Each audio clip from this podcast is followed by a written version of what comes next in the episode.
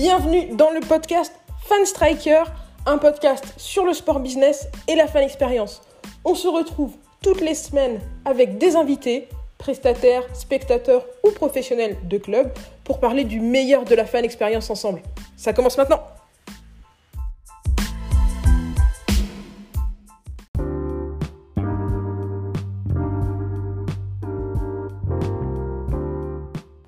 À tous, c'est Maël Tafou. Aujourd'hui dans le podcast Fan Striker, je reçois Julien Barthélémy pour parler de deux choses, de ses expériences aux États-Unis avec Sport US Travels et du développement de la fan expérience à travers l'attachement des fans pour une ville. C'est parti. Bonjour Julien, comment tu vas? Bah écoute, ça va, ça va bien. Euh, sortie de confinement, donc euh, on reprend de l'activité. On reprend, la vie reprend. Exactement. En tout cas, merci, merci, euh, merci beaucoup de nous avoir rejoints aujourd'hui. Est-ce que tu peux nous tu peux te présenter pour les auditeurs en présentant ton parcours et en parlant un petit peu de Sport US Travels? Ouais, alors euh, bon, déjà, je suis, euh, je suis très content d'être invité par Fan Striker. C'est la deuxième fois euh, que, que le média m'invite. Donc, la première fois, c'était il y a deux ans. Donc, c'est cool de, de, revenir. Donc, moi, je suis Julien Barthélémy. J'ai créé Sport US Travel en 2017, en juin 2017. donc, Sport US Travel, c'est une une agence de voyage uniquement autour du, du, sport US. Donc on va proposer des séjours clés en main autour, autour du basket américain, autour du football américain, autour, du hockey, autour du baseball aussi. Donc bien sûr dans les plus grandes ligues et dans les plus grandes villes pour que il y ait un potentiel euh, touristique aussi intéressant et pour que les gens puissent, euh, euh, puissent avoir du contenu lors des séjours. C'est des séjours en général courts. 5 jours, 4 nuits, 5 jours, 6 nuits, 7 jours, 6 nuits. Donc, donc voilà, et écoute, ça fait 3 ans et le, la, gamme, enfin, la gamme de villes a augmenté. notre, notre typologie de clients a augmenté aussi. Euh, donc on est très content aujourd'hui et, euh, et, on continue d'avancer euh, avec la petite, la petite surprise là pour la fin 2020 si le Covid nous permet d'amener du public dans les stades. on sera à Atlanta au Mercedes Stadium et à Las Vegas au Allegiant Stadium. Donc le but, c'est vraiment aussi d'emmener les gens dans les plus grandes stades du monde. Donc aux États-Unis, euh, des stades, des, des, plus beaux stades du monde, il y en a quand même pas mal rien qu'aux États-Unis. pour nous, euh, le Mercedes Stadium à Atlanta et le Allegiant Stadium à, Las Vegas en font partie. Euh, donc on a décidé d'ajouter ces deux villes pour 2020.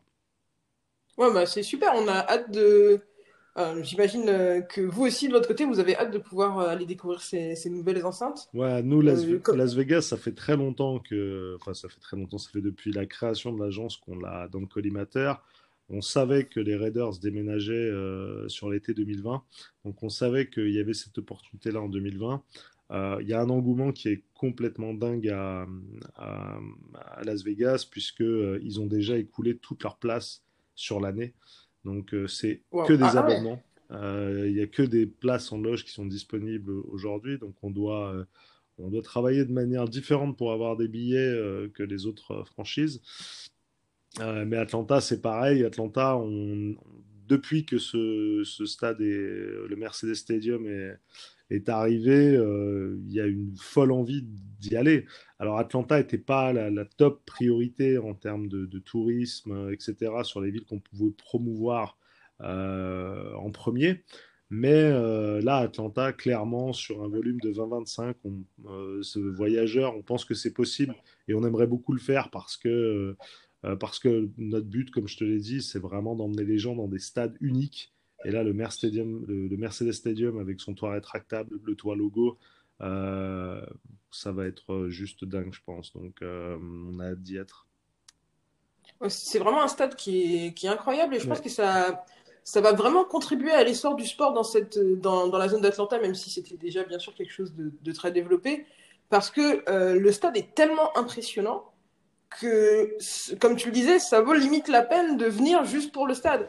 Et tu le vois euh, déjà, le, euh, le, Atlanta FC, tu vois, qui n'est pas un club euh, super vieux, déjà tu vois que le, le stade il est rempli pour les matchs aux, couleurs de, aux couleurs de l'équipe. Hmm. Donc je pense que pour le coup, c'est un, un, un, stade qui a de l'impact. Et ça, c'est quelque chose de, de, de nouveau. alors je dirais même le, pôle, le pôle sportif, parce que hmm, si tu regardes à côté du, juste à côté du Mercedes, euh, Stadium, tu as le State Farm Arena, euh, qui est la, la salle des, des, Hawks, et qui est juste à côté, vraiment juste à côté. Donc ils ont, euh, ils ont ce, ce pôle où tu as la NBA, la NFL, qui sont à 50 mètres l'un de l'autre, qui sont juste à côté, et que je trouve génial parce que d'avoir des stades regroupés, déjà en termes de en termes d'accessibilité, c'est plus simple euh, de rendre accessible une zone plutôt que de rendre accessible trois stades qui sont éparpillés dans la ville.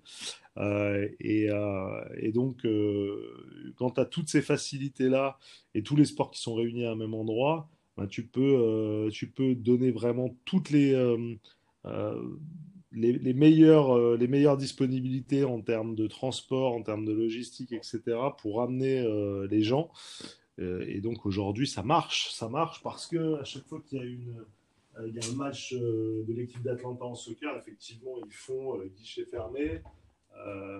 et il y a de très bons chiffres depuis qu'ils ont rénové la salle d'Atlanta aussi en basket, en NBA. ils ont des très beaux chiffres de, remplissage. Donc, non, je pense qu'ils ont, ils ont vraiment capté le truc. Et, moi, je pense qu'il y a de toute façon, sur Atlanta, sur cinq jours, il y a, il y a toujours moyen de voir des choses et des, choses très intéressantes en, en, termes de tourisme. Et puis en termes de sport, il y a un choix qui est, qui est génial. Quoi. Donc euh, voilà, mais c'est vrai que pour finir, pour conclure, pour aller dans ton sens, le Mercedes Stadium, c'est un stade, les gens vont partir à Atlanta juste pour vivre un match là-bas. C'est vraiment ça. C'est euh, aujourd'hui, les gens veulent vivre ce genre d'expérience. Ils veulent découvrir des stades incroyables. Et le Mercedes Stadium est tellement incroyable que on ne se fait pas trop de soucis. On sait qu'il euh, euh, y a un potentiel qui est intéressant. Bah, J'espère que tu nous partageras euh, de, belles images de, tes voyages à Atlanta. Oui, bien sûr. Parce que moi, j'ai qu'une hâte, c'est de, de, pouvoir, de pouvoir un jour y, y, assister à un match. Euh, je reviens aussi sur ce que tu as dit sur le fait que les, que les différents stades soient regroupés, stade et arena. C'est d'autant plus intéressant pour moi. Je trouve que euh, tu as dû le remarquer, tu as toujours un petit écosystème qui se forme autour des stades pour euh, accueillir les fans avant et après les matchs, donc euh, que ce soit des bars ou, ou, des petits magasins. Et si les, si les enceintes sont rassemblées comme ça, bah forcément, ces commerçants qui se mettent autour pour participer à euh, l'ambiance du match avant et après, euh, après que le match est terminé, euh, eux, ils peuvent vivre plus facilement et fournir une, expérience qui est plus intéressante. Donc, je pense qu'on va dans, le sens d'une, on va dans le sens d'une, d'une, fan expérience qui va s'améliorer grâce à cette continuité qu'il y aura entre l'avant du match, le pendant et l'après Hmm. Une, expérience beaucoup plus avancée. C'est sûr que, c'est sûr. Alors Atlanta, euh, moi je, je, vois ça de loin. J'y suis jamais euh, allé, donc je peux pas te, te dire l'écosystème autour. Euh, mais c'est sûr que si jamais tu as des as des bars, tu as des restaurants, tu as des, des même des discothèques, pourquoi pas, enfin des, des, supermarchés, etc. Des gens qui peuvent vivre euh, du passage de, fans à un moment donné. Euh, c'est sûr que ce sera plus intéressant pour un commerçant et euh, les gens seront, les, grandes marques aussi seraient prêtes à s'engager de manière plus massive en intégrant ce genre de zone où, tous les sports sont, sont rapatriés, que ce soit la NHL, la, NBA ou la NFL, parce qu'il y aura des matchs du coup quasiment toute l'année. Et euh, aujourd'hui, c'est un peu le problème de la NFL sur, euh, sur ce genre de, sur ce genre de, euh, de problématiques, c'est-à-dire l'écosystème autour du stade, c'est qu'il y, y, a seulement 8 matchs dans l'année. Donc voilà, mettre un restaurant juste à côté du stade pour, pour 8 fois, c'est clairement pas rentable. c'est clairement pas rentable. Donc la personne, elle ira pas. Et on le voit autour des stades de NFL, il n'y a rien. Hein. Autour des stades, en tout cas que moi j'ai fait, que ce soit au MetLife Stadium, t'as rien autour. Euh, au Levis Stadium aussi à San Francisco, il n'y a rien autour. Enfin, je veux dire, euh, c'est aussi euh, la, problématique qu'il pourrait avoir, c'est que tu as quand même des concessions qui, qui payent cher à l'intérieur de l'arène. Avoir des restaurants ou des bars qui pourraient être concurrents, entre guillemets, ça pourrait être problématique. Donc ça, après, je connais pas assez bien les dossiers pour, pour en parler. Mais euh, bon, euh, en tout cas, tous ceux qui gravitent autour, euh, autour du spectacle, autour de la, salle et autour de, des installations, c'est sûr qu'un pôle sportif comme ça, où, il y a de, de l'activité, pas, pas J30, mais voilà, de manière très régulière, c'est plus intéressant que d'avoir huit dates dans l'année et devoir faire avec. Après, heureusement le MetLife Stadium tourne, euh, tourne beaucoup dans l'année et euh, on a, euh, je parle du MetLife Stadium parce qu'on connaît bien, on travaille avec les Jets, mais voilà, il y a des concerts, il y a, il y a, il y a du, il y a du catch, enfin, ils ont énormément d'événements sur l'année qui peut entretenir une économie quand même, tu vois. Donc, les stades sont pas utilisés non, non pas que pour le, que pour le, que pour le, le football. Mais, euh, mais c'est sûr que même en termes de dynamique, moi je, moi, je trouve que c'est surtout en termes d'image, avoir tout le sport de la ville, le sport professionnel de la ville au, même endroit, euh, en termes de dynamisme, je trouve ça hyper intéressant. Après, c'est mon avis. Et bah, comme je te disais, moi je suis plutôt d'accord avec toi. je voulais revenir sur ce dont tu me parlais tout à l'heure. Donc, toi, tu as, visité énormément de, de, stades quand même et, d'enceintes euh, aux États-Unis. Mmh. Euh, est-ce que tu peux nous partager ton meilleur souvenir de fan expérience aux États-Unis? Bah, Moi, c'est clairement la, meilleure fan expérience que, que j'ai vécue et qu'on propose à nos clients tous les ans. Euh, c'est une expérience sur, euh, sur le football US.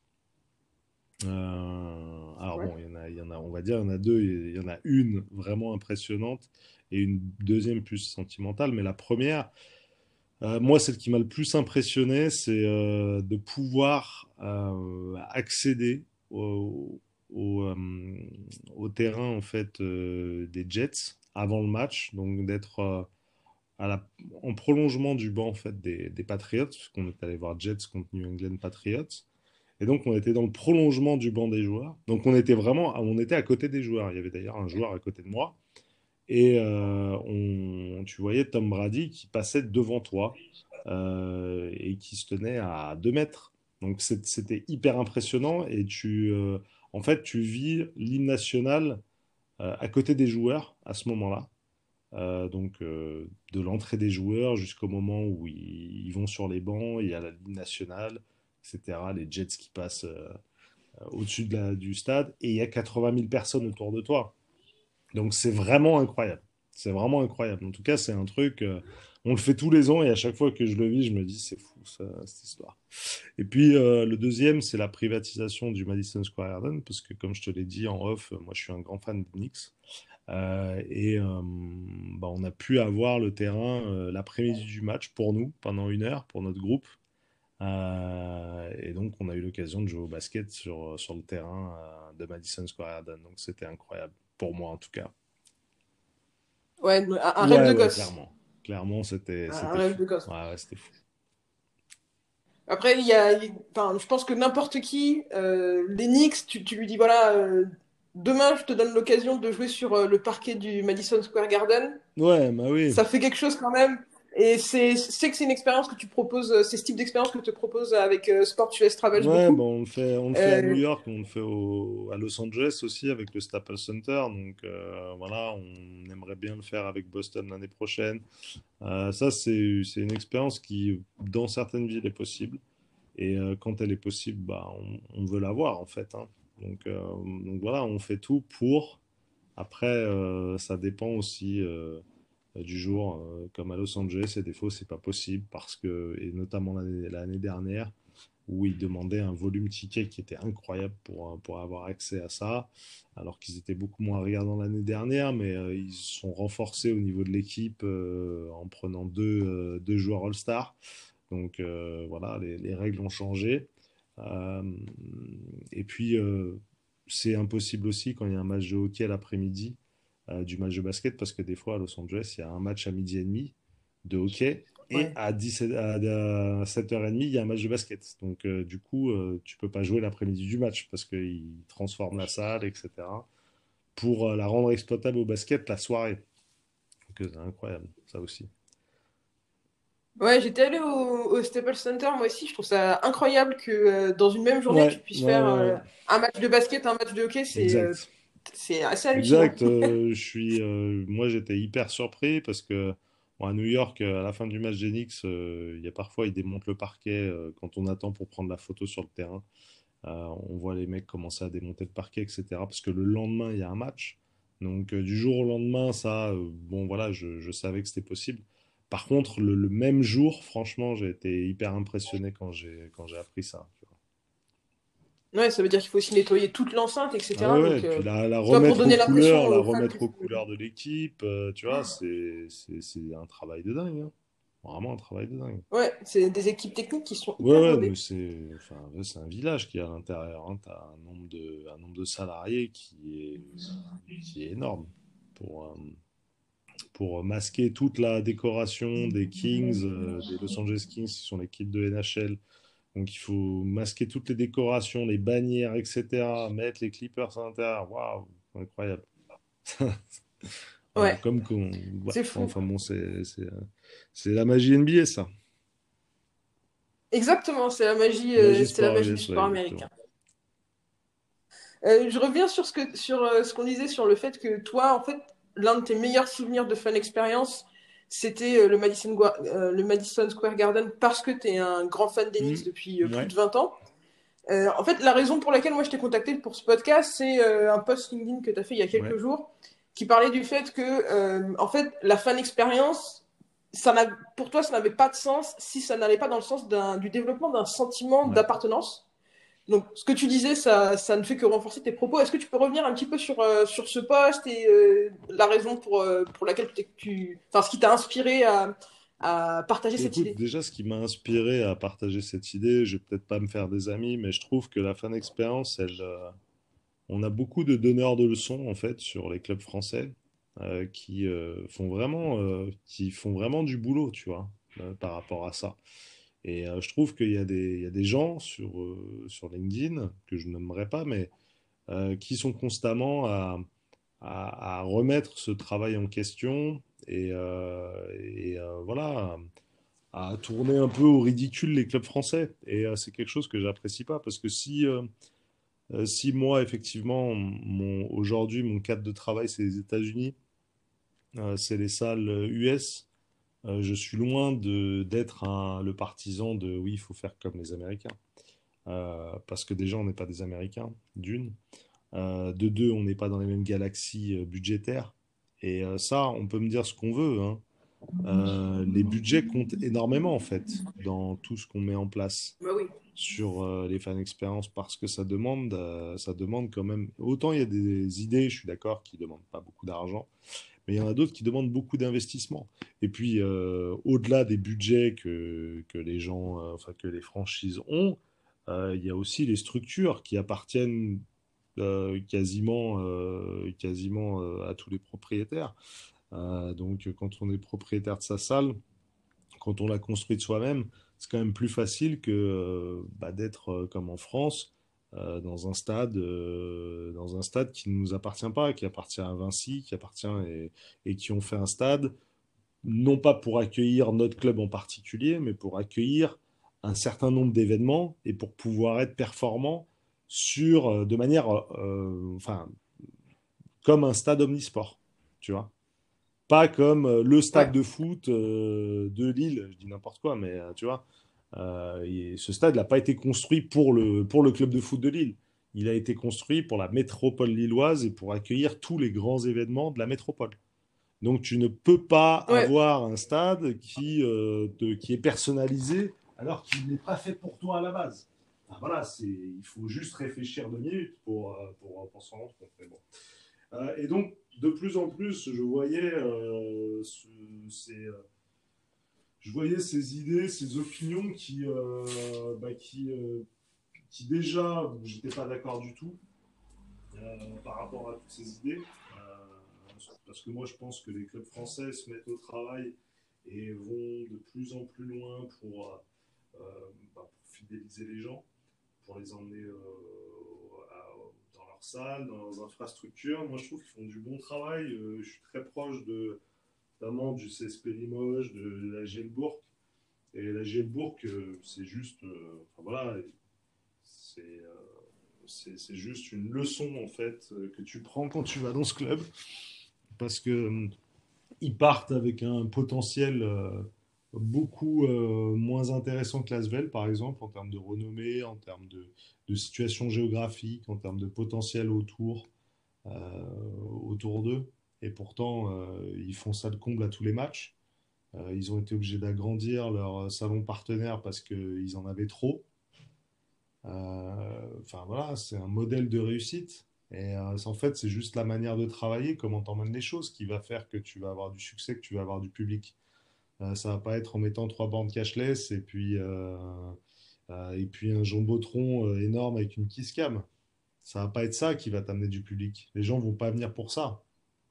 Et donc il faut du coup travailler sur, sur, je pense, sur quelle relation tu as avec le club, qu'est-ce qu'il représente pour toi, et surtout qu'est-ce qu'il représente par rapport à la ville et la région. parce qu'on est tous très attachés à notre région. Et en plus, on a la chance aujourd'hui, nous, d'avoir des régions qui sont des régions euh, à forte, euh, à, forte, euh, à forte valeur. comment je peux expliquer ça Mais où les gens se reconnaissent dans ces valeurs. Je te parle par exemple de la Bretagne. Les Bretons, c'est des gens qui sont extrêmement fiers d'être Bretons, tu vois les Corses, c'est des gens qui sont extrêmement fiers d'être Corses. Euh, toutes les régions ont cette fierté-là. On est, on est fiers d'être du Pas-de-Calais, on est fiers d'être du Nord, on est fiers de, euh, d'être du Sud-Ouest, etc. Parce que parce qu'il y a toute une culture autour de notre région. Voilà, euh, la Bretagne, tu as toute une culture avec, avec des produits vraiment culturels, avec une tradition qui est différente que celle de l'Alsace. Et donc, comme on a toutes ces régions qui ont vraiment leur culture, leur propre culture et qui ont des cultures fortes, euh, mais les clubs doivent, doivent aller dans le sens en fait de, ça. Donc, c'est-à-dire reprendre la culture de leur région, euh, reprendre les codes pour que euh, les gens aillent supporter non pas le club de basket, mais aillent, supporter le club alsacien ou le club breton. Voilà. Alors après, quand il y a plusieurs club breton. Après, c'est sur l'identification de la ville et effectivement sur les rivalités qu'il peut avoir euh, par rapport, au, par rapport aux villes, tu vois, comme Lyon et Saint-Étienne. Euh, des gens viennent au stade parce qu'il y a une animosité entre les deux publics, mais parce que autant les Lyonnais que les Stéphanois sont très fiers d'être ce qu'ils sont. Et parce que euh, Saint-Étienne ou Lyon a réussi quelque part aussi à, à jouer là-dessus à jouer sur ce, sur ce sentiment d'appartenance et, euh, et sur cette identification. Donc, euh, donc voilà, il y, a des clubs qui travaillent bien aujourd'hui. Il faut arrêter de dire que tous les clubs français sont à l'ouest ou qu'on a énormément de retard. On a autant de retard qu'on a du retard de budget, tu vois. On n'aura jamais le même budget parce que, enfin voilà, à un moment donné, il faut donner des chiffres qui soient concrets aux gens. Aujourd'hui, le budget de Lasvel, c'est combien Lasvel? Euh, c'est le club euh, peut-être qui a les moyens financiers les plus importants en France. Je crois que ça tourne entre 7 et 10 millions. Je ne veux pas dire de bêtises, mais c'est déjà énorme. Il y, a, un fossé entre euh, l'Asvel, Monaco et puis les autres. En général, un club français tourne autour de, 2, 3, 5 millions d'euros. Aujourd'hui, tu veux racheter la franchise d'Enix, par exemple, tu en auras pour 5 milliards. Entre 5. C'est une autre paire de Non, mais ça, c'est même pas ça. C'est que c'est on ne parle pas de la même chose. On ne parle pas de la même chose. Donc, euh, mm. on ne peut pas commencer à faire euh, des, ponts entre euh, ce qui se passe aux États-Unis et ce qui se passe en France, alors que tu as trois galaxies d'écart économique. C'est pas possible. Parce qu'effectivement, Euh, avec les revenus, moi, euh, alors Madison Square Garden, c'est encore pire parce que les Knicks appartiennent à Madison Square Garden, qui a aussi l'équipe des Rangers, qui valent à peu près la même somme que les Knicks. Euh, ils ont les Rockets. Les Rockets, c'est pas l'équipe de basket, hein, c'est l'équipe de danse qui, qui, joue à New York aussi, quasiment tous les jours pendant une certaine période. ils ont la licence Billy Joel. Et puis, ils organisent, enfin, ils prennent de l'argent sur tout ce qui se passe au Madison Square. Donc, euh, euh, le catch, euh, les autres concerts que Billy Joel, tu as, plein d'événements. Et donc, eux, c'est encore autre chose, puisqu'ils n'ont pas que leur équipe de basket pour faire de l'argent. C'est vraiment une, machine énorme qui pèse des, dizaines, peut-être voire même des, centaines de milliards de dollars. Donc, donc eux, quand il faut faire il faut envoyer euh, tout le temps du match, donc l'avant-match, le, pendant le match et après le match. Euh, s'il faut euh, tirer des feux d'artifice dans la salle, il n'y a pas de problème. C'est pas un problème. Tout est faisable en fait, parce qu'ils ont les moyens de le faire. Donc voilà. Je pense que en France, il faut se concentrer sur des choses qui sont assez basiques. Aujourd'hui, on a la seule, chose sur laquelle on peut s'aligner par rapport aux Américains, c'est euh, sur, euh, le, le, fait de donner un sentiment VIP à des gens qui ne le sont pas vraiment. Euh, je m'explique. en général, quand tu emmènes des groupes, tu as des accréditations au pré-game shooter Tu as des, la possibilité d'aller prendre une photo sur le terrain. Tu as la possibilité d'aller jouer pendant, sur le terrain pendant une heure, une heure et demie l'après-midi du match. Tu vois, ça ne coûte rien au club. C'est juste des accès qu'ils vont donner.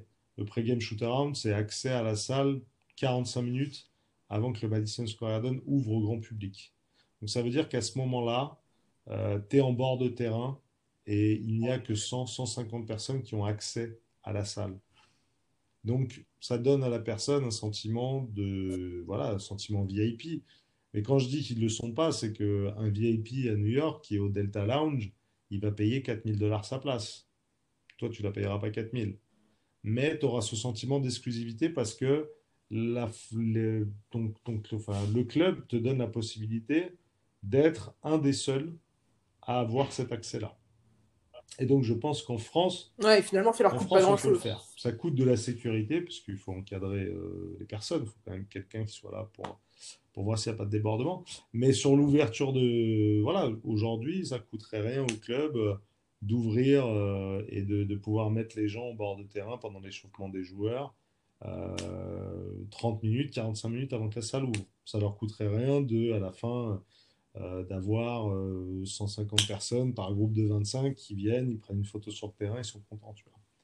Euh, ça leur coûterait rien non plus d'avoir deux agents de sécurité euh, ou trois agents de sécurité, puis un mec de l'entretien euh, qui accueille l'après-midi du match un, groupe qui, qui vient jouer 45 minutes, une heure sur le terrain.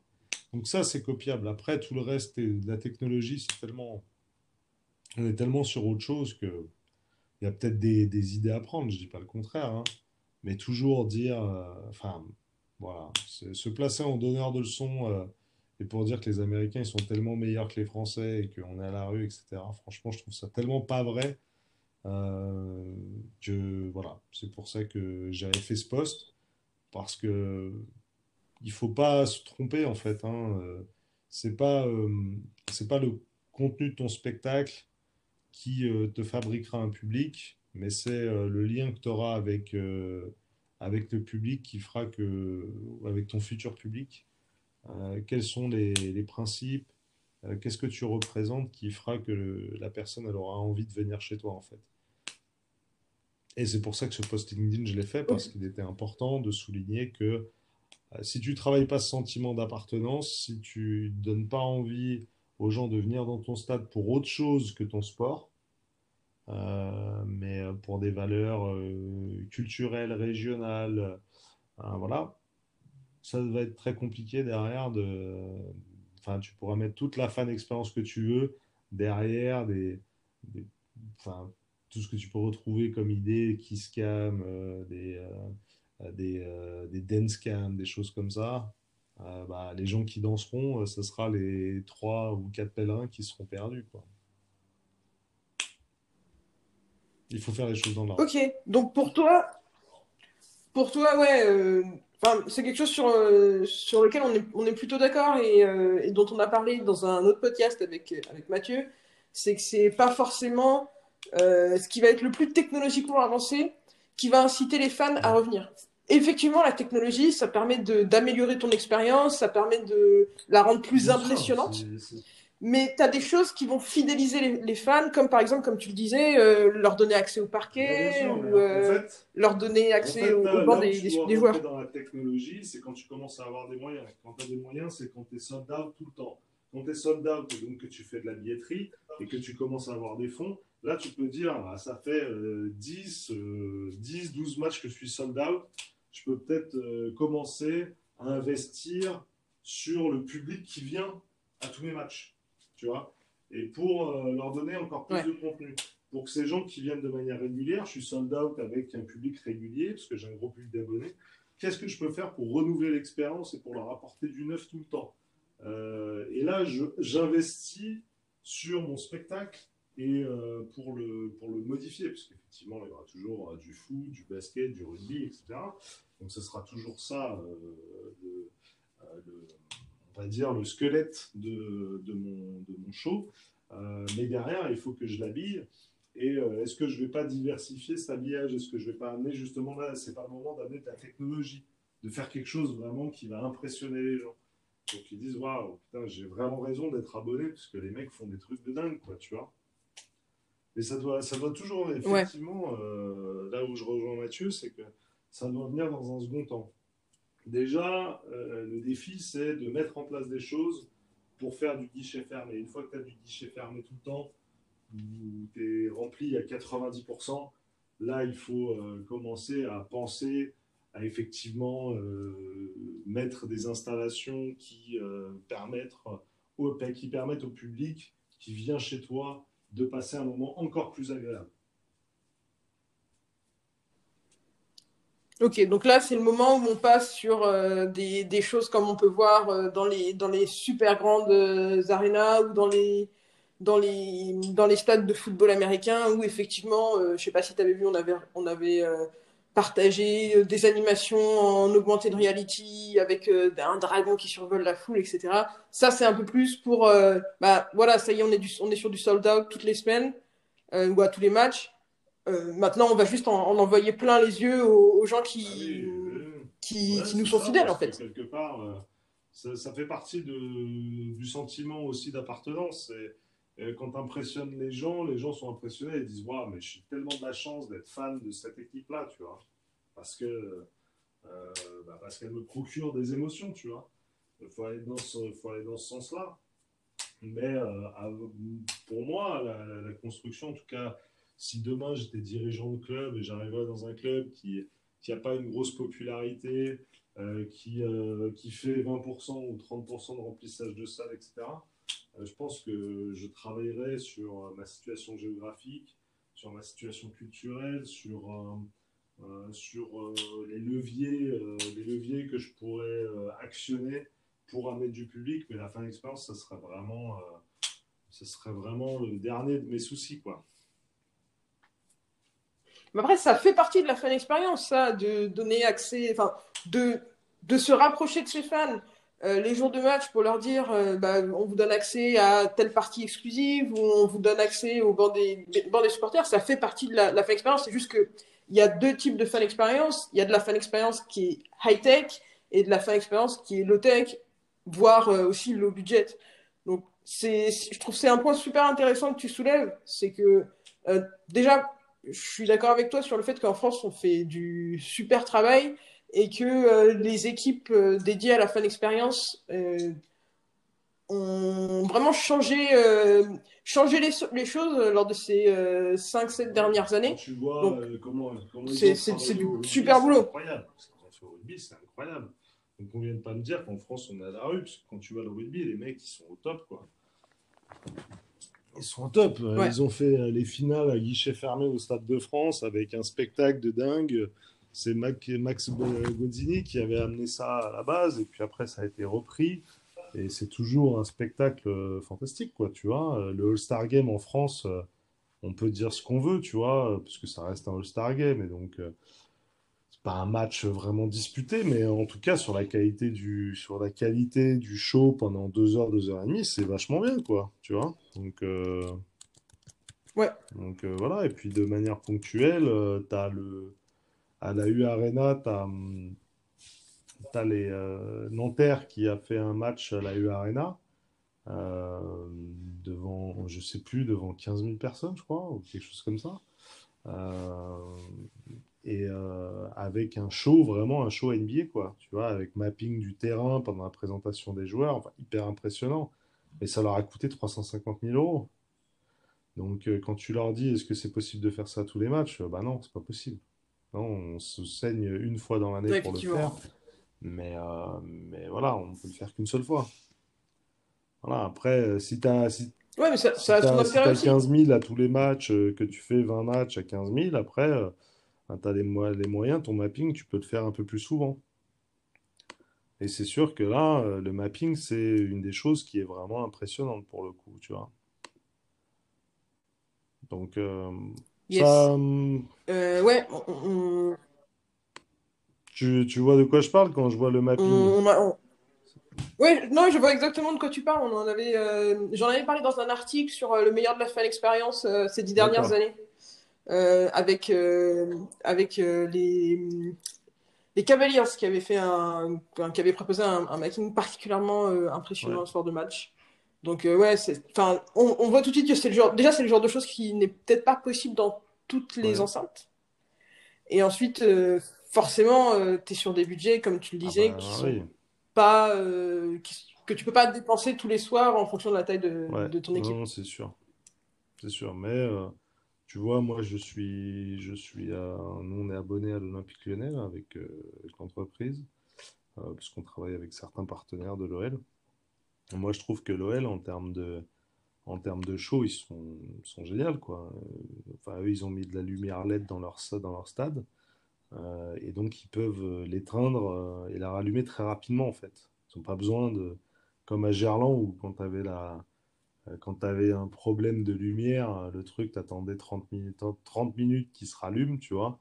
Là, ils peuvent éteindre la lumière comme s'ils appuyaient sur un interrupteur. Donc, du coup, quand euh, à la présentation du match, euh, les 10 minutes euh, qui précèdent l'entrée des joueurs, le stade est éteint, il y a des jeux de lumière, euh, euh, il y a, des jeux laser, euh, il y a des, euh, il y a des, euh, des flammes, euh, qui, enfin des, euh, des lance-flammes sur, euh, sur le terrain, etc. C'est, hyper impressionnant ce qu'ils arrivent à faire au Groupama Stadium, tu vois?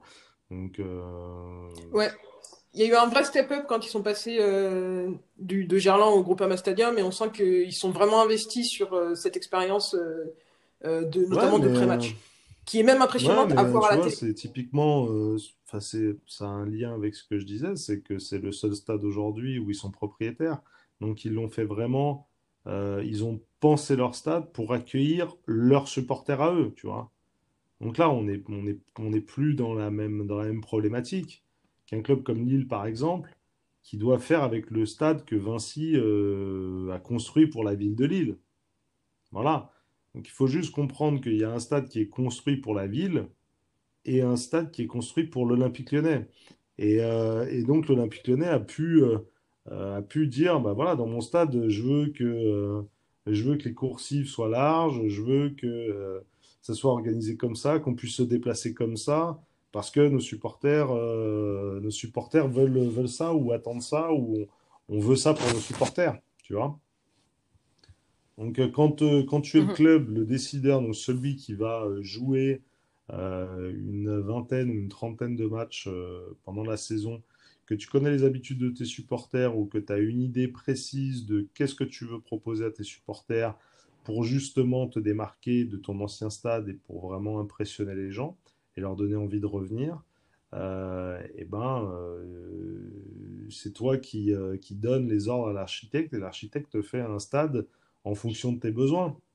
Là, euh, quand tu arrives à Lille, quand tu es le LOSC, tu regardes le stade, tu fais bon, bah, comment avec ce stade on va faire pour l'adapter à notre, à notre public?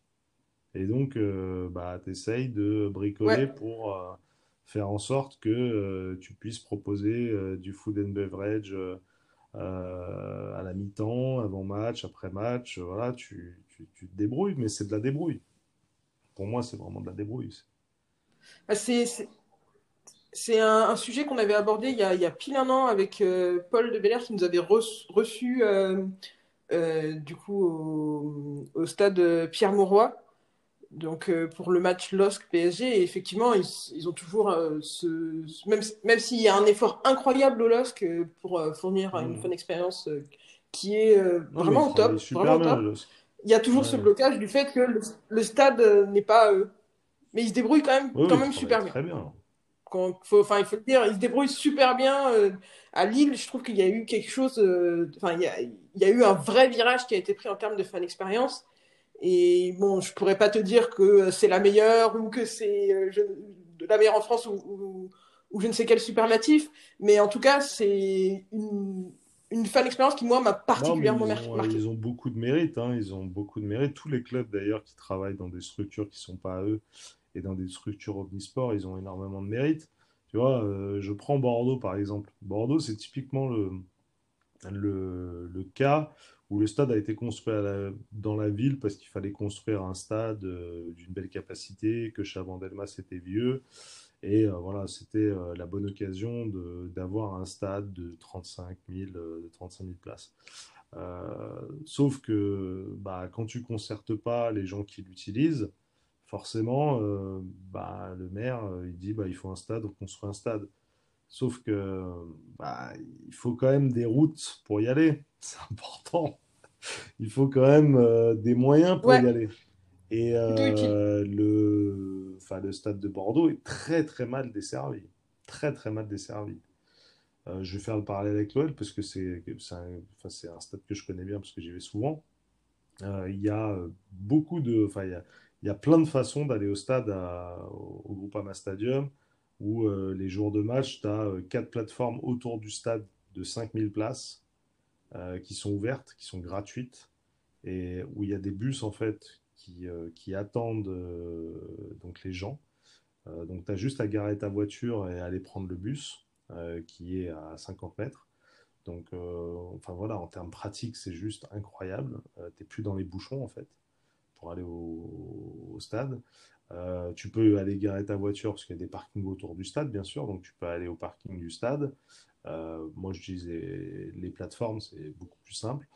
Euh, il y a aussi le tram où tu peux aller. le tram t'emmène devant le stade. Donc voilà, au Groupama Stadium, les gens n'ont pas de mal à aller au stade en fait.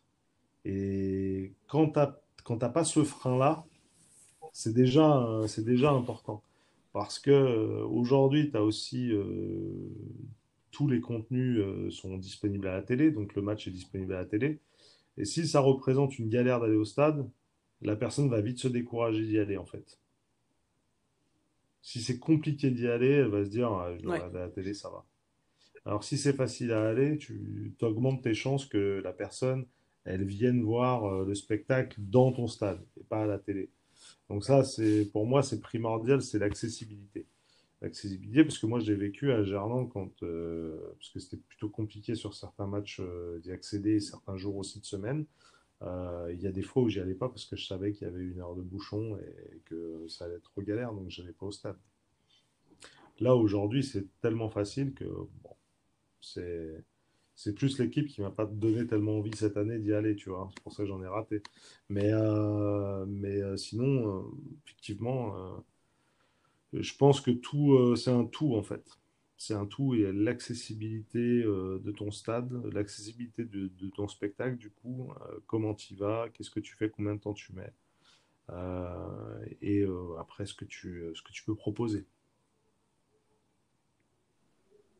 Ok, bah, en tout cas, euh, merci beaucoup d'être venu partager ton opinion euh, sur le podcast Fan Striker.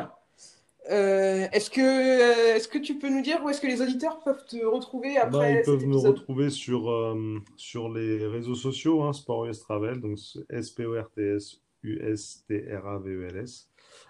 donc on est présent sur Instagram, sur Facebook, sur Twitter. et puis bah, il y a mon compte LinkedIn aussi, Julien Barthélémy, si vous voulez venir parler de tout, puisqu'on parle de tout sur mon profil. C'est avec grand plaisir. Voilà. Mais en tout cas, on attend de jolies images de tes prochains voyages. Euh, en attendant, on va, on va aller euh, rêver avec, euh, avec les images que tu as déjà partagées de, de tes Et bah aujourd'hui, sur mon, sur, le compte, sur mon compte LinkedIn, vous pouvez aller voir la vidéo du dernier voyage à Boston, où on a amené le CSP Limoges et l'équipe First Team. Donc, elle est en ligne là aujourd'hui, donc allez la voir. Ça vous donnera une idée de ce qu'on est capable de faire et de proposer à nos clients. Super, on va aller regarder ça. Bah, merci beaucoup bah, et euh, all the best pour la suite. Hein. au revoir.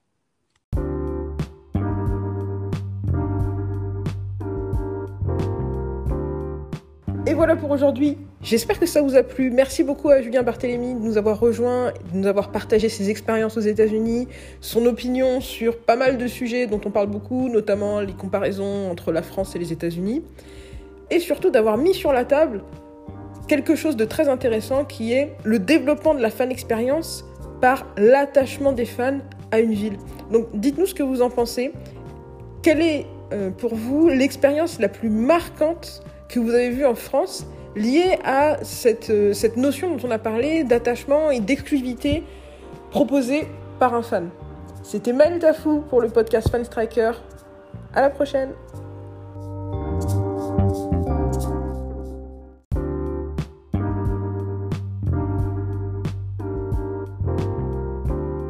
Merci à vous de nous avoir rejoints pour ce podcast. Comme d'habitude, si vous voulez aller plus loin sur les sujets dont on a parlé, je vous ai mis plein de liens dans la description. N'hésitez pas à réagir à l'épisode d'aujourd'hui en nous laissant des messages sur l'application Encore. Ça s'écrit A-N-C-H-O-R. Vous pouvez laisser des petits messages audio qu'on pourra intégrer dans les épisodes suivants. Vous pouvez aussi venir discuter avec nous sur les réseaux sociaux de Fanstriker, que ce soit sur LinkedIn, sur YouTube, sur Twitter, sur Facebook ou sur Instagram on est présent à fanstriker. Bien sûr, vous pouvez aussi visiter notre site internet fanstriker.com.